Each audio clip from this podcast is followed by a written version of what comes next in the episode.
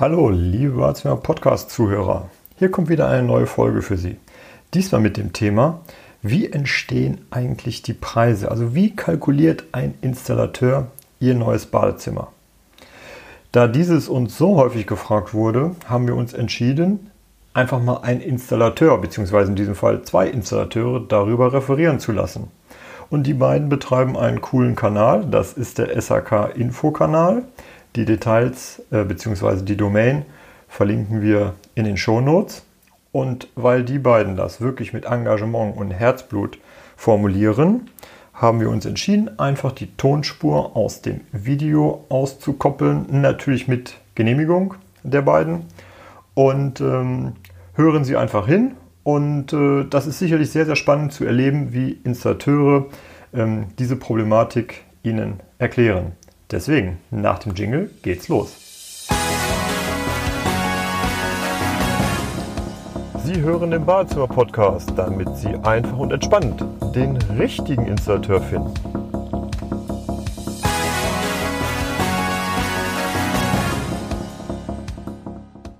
Hey! Ach, hi Martin, hi, schön, Hallo. dass du wieder da bist. Hallo Marvin. Ja, wir wollen ja gerade ein Video machen für den Channel. Ja. Und pass mal auf, ich habe hier schon wieder ein Riesenproblem. Ich habe schon wieder eine E-Mail von einem Kunden gekriegt. Der wollte jetzt hier das ähm, Kompaktheitsgerät für den und den Preis und fragt mich jetzt, Ja. ob ich ihm das für den Preis machen kann. Aber ganz ehrlich, Das altbekannte Problem, das geht den ganzen Handwerkern so. Und Ja, nicht nur in unserer Branche, das betrifft die gesamte Branche. der hat sich jetzt einen Preis aus dem Internet rausgesucht. Und, Und will, dass du das dafür einbaust. ja, was soll ich da machen? Ganz ehrlich. Wir müssen das erklären, das hilft nichts. Wir müssen dem Kunden erklären, warum das Handwerk teurer ist als das Internet. Okay, du hast recht. Das ist eine gute Idee und Ja. das wollen wir auch mit dem SAK Info Channel machen. machen wir ein Video. Wir erklären das, warum Handwerker mit einem Preisvergleich im Internet einfach etwas teurer sind. Das klären wir in diesem Video. Los geht's.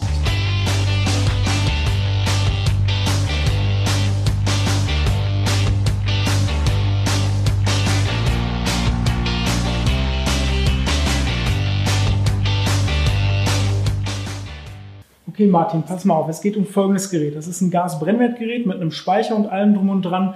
Ähm, da hat er jetzt einen Preis im Internet rausgesucht. Ja. Aber damit das alle sehen, also vor allem auch Ihrem Channel, ich habe es hier in der Ausstellung. Ach, klasse. Dann, lass uns das Gerät kurz Super. angucken, dann wissen wir, worum es geht. Gehen wir ne? direkt hin. Ja, komm mit.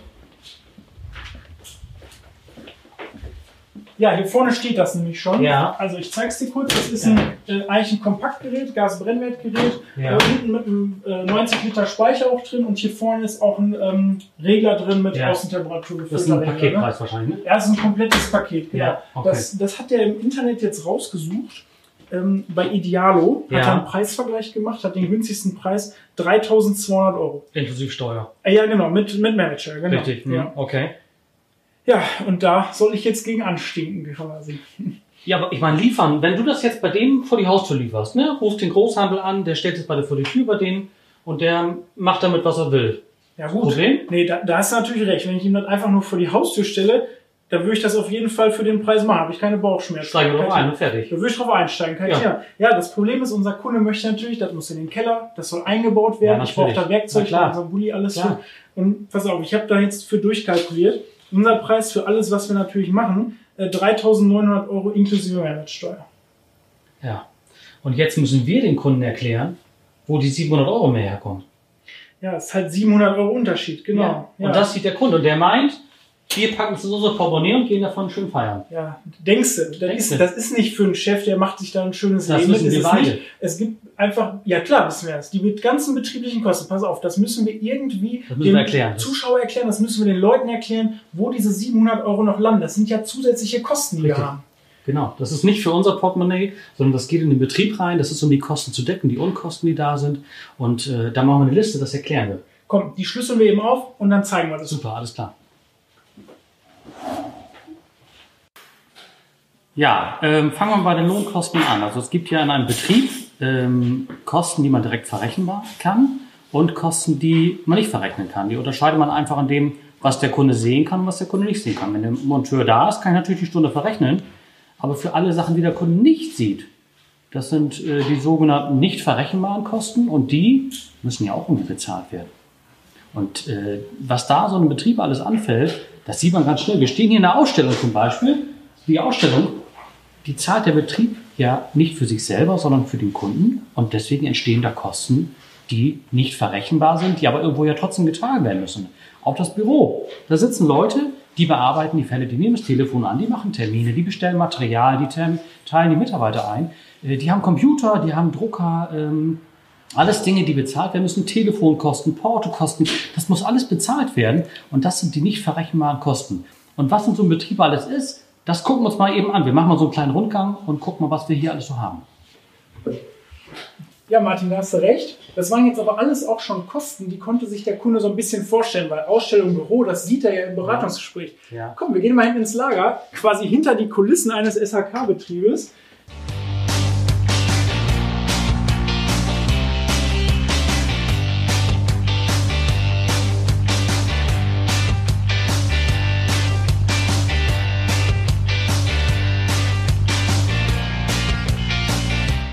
Alle Spezialmaschinen, komplett ausgestattetes Fahrzeug, Arbeitskleidung, komplettes Firmengebäude, ausgestattet mit Werkzeug und Maschinen, Inspektionskamera, Abgasmessgeräte, komplette Werkstatt mit Lagerhaltung, Instandhaltung. Ja, okay, jetzt wissen wir also schon mal, wo diese 700 Euro herkommen. Aber woher weißt du denn jetzt bitte, dass das eben diese 700 Euro auch sein müssen? Ja, das ist relativ einfach. Und zwar können wir als Betrieb äh, über, überschätzen, äh, wie viel betriebliche Kosten wir im Jahr haben. Und wir wissen, wie viel Material wir im Jahr verkaufen. Das sind Werte, die variieren sicherlich auch mal, aber man kann da so eine Kurve daraus ermitteln und weiß dann, okay, wir müssen so und so viel aufs Material aufschlagen auf das, äh, den Einkaufspreis, den wir beim Großhandel bekommen, damit unser Betrieb kostendeckend arbeitet. Nicht, dass wir Gewinne haben. Gewinne kommen extra. Nur damit wir wissen, dass wir kostendeckend arbeiten, also plus minus null. Ja, jetzt ist noch die Frage, der Stundenlohn vom Mitarbeiter, ne, die liegt ja auch je nachdem, wo man in Deutschland ist, so um die 50 Euro. Ist da denn nicht schon irgendwas mit drin? Weil der Mitarbeiter kriegt doch keine 50 Euro. Das mögen viele meinen. Ja, der Stundenlohn liegt natürlich lange nicht bei 50 Euro, der ist deutlich niedriger. Aber wir haben Lohnnebenkosten, wir haben Sozialabgaben, wir haben viele Kosten, Lohnnebenkosten insgesamt genannt, die natürlich auf die Lohnkosten aufgeschlagen werden und die die Lohnkosten ausmachen. Der Mitarbeiter bekommt nur einen Teil. Okay, also muss man hier festhalten, bei den Lohnkosten ist nicht ein Cent für die Betriebsausgaben. Das sind reine Lohn- und Lohnnebenkosten. Ganz genau. Okay, so sieht also die Kalkulation im Handwerksbetrieb aus. Richtig.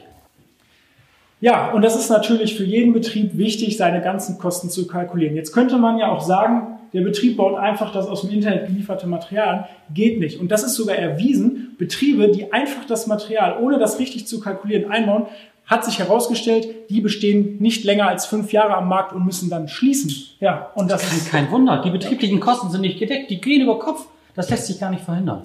Ja, und für einen Kunden ist das natürlich auch nicht im Sinne des Verbraucherschutzes, wenn der Betrieb nach fünf Jahren oder sowas zumacht.